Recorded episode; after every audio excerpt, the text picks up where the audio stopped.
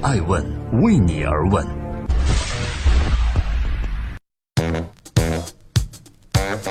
Hello，各位好，这里是爱问每日人物，我是爱成，每天分享风口浪尖人物的商业八卦。今天共同关注，在北京房价一千四百元时，他买了十套房，但为什么只用房子来装信呢？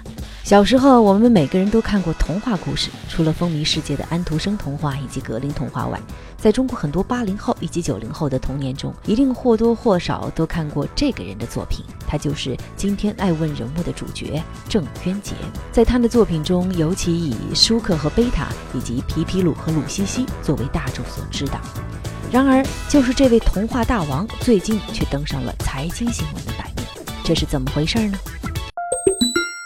正在播出《爱问每日人物》，今天共同关注童话大王竟是深藏不露的理财高手。在财经新闻中，一直有一个永恒的火热话题，就是房价。这也不难理解，因为房价关乎着每个人最切身的问题。最近，郑渊洁在接受媒体采访时，说出了自己跟房价有关的一个故事。大致情况是这样的：在上个世纪八九十年代的时候，郑渊洁的童话故事非常流行。于是他收到了大量读者的来信，渐渐的家里放不下这些信件了。于是他一口气在北京买下了十套房，而当时的北京房价是每平米一千四百块钱，而且这些房子现在依旧没有人住，仅仅用来装信件。更厉害的是，现在这些房子都变成了学区房。郑渊洁的父亲叫郑鸿生，也曾经在其个人微信公众号里写到过相同的故事。在我们的生活中，我们总能听到身边有人讲呀，最后悔的事情就是在九十年代没有买房，否则现在至少也是个百万富翁了。但是郑渊洁买了，不仅买了，还买了十套房。有人可能会问了，郑渊洁的房子到底增长了多少倍呢？我们打开了中国房价行情的平台，这个平台是由中国房地产协会主办。截止到艾问截稿时为止，上面显示，北京近一个月内住宅的均价是六万六千三百四十五元每平方米，相比于郑渊洁自己买房时的一千四百块钱每平方米，现在的房价是当年的四十七倍。如果按照每套房子五十平米来计算，十套房子的总值高达三千多万。正在播出《爱问每日人物》，记录时代人物，探索创新和创富法则。今天共同关注郑渊洁买房致富外，他靠什么屡次登上了作家富豪榜呢？据爱问了解，郑渊洁已经不是第一次跟财经产生关联了。中国一直有一个作家富豪榜，郑渊洁就是上面的前三甲常客。而郑渊洁是陪伴很多人成长的作家，在以微博为代表的自媒体开始流行时，郑渊洁这三个字就成为了首批入主微博的文化名人。除了童话大王外，他又为自己增加了另外一个身份，那就是微博大 V。现在他的微博粉丝有六百多万，他自己呢也乐于在微博上晒自己生活中的一切，甚至包括自己纳了多少税。在他的微博中，如果你搜索“税”字，就可以看到郑渊洁在二零一六年光个人所得税就交了两百二十多万，二零一五年交了一百多万，二零一四年呢为七十五万多。虽然中国纳入个人所得税的收入类型较多，不能完全推导出郑渊洁到底个人收入有多少，但仍不难发现，这个作家郑渊洁每年的收入都在快速增长。那么他的收入都是从何而来呢？作为知名作家，他一大部分的收入都是来自于版税。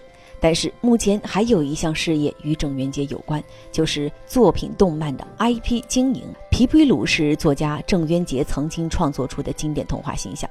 在北京市企业信用信息网上，我们可以查到，目前北京有四家公司的名字跟皮皮鲁有关。这些公司的法定代表人呢，都属于郑亚奇。郑亚奇是谁？他是郑渊洁的儿子。其中一家名叫北京皮皮鲁总动员文化科技有限公司负责郑渊洁的独家版权运营，也就是围绕着郑渊洁创作出的童话故事和人物进行品牌开发。在中国文化创意产业大发展的今天，IP 开发已经被越来越多的人重视起来，而郑渊洁更不例外。因为很多人意识到，无论是一部文学或者一部动漫，出版只是赚钱的第一步。这些人物形象或者故事还有更多赚钱的可能。世界上，如果说 IP 开发最好的公司，莫过于迪士尼了。他们的动画片只是他们赚钱的开始，之后的衍生品的开发，以及这些 IP 给迪士尼主题乐园提供的主题支持，这才是商业收入中的重头戏。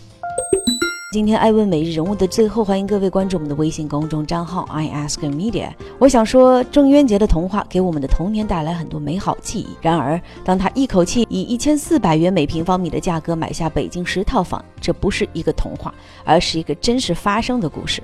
这让郑渊洁的净资产实现了升值。然而，郑渊洁他的回应是：这十套房我从来没有住过，也从来没有租过，也从来没有售过，都还在。读者的信呢，也都住在里面。这件事情给我的感受啊，就是我应该善待读者。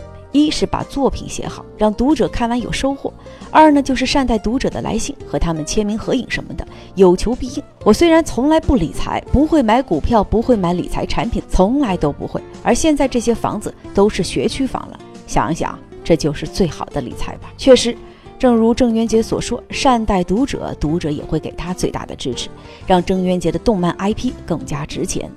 在今天讲艾问每日人物郑渊洁的故事的时候，我做了一个研究啊。如今郑渊洁的这个 IP 皮皮鲁，光这一项就能带来一点五亿元的年收入。如今动漫 IP 呈爆发之势，但是我们又不得不承认，目前中国的动漫 IP 打造存在一定的制约。比如说，故事风格较为单一，数量较少。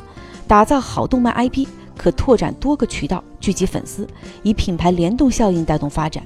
多开发周边的衍生品，这样呢能从更大的程度上延续动漫产品的生命。最重要的还是要回归，那就是好内容，这是动漫 IP 赢得市场的基础。好的故事里面有人们对美好生活的追求和向往，也有对回忆的反思和总结。只要故事好，动漫 IP 就具备蓬勃的生命力。我是爱成爱问的创始人，爱问为你而问，让内容有态度，让数据有伦理，让技术有温度。明天再会，爱问。是我们看商业世界最真实的眼睛，记录时代人物，传播创新精神，探索创富法则。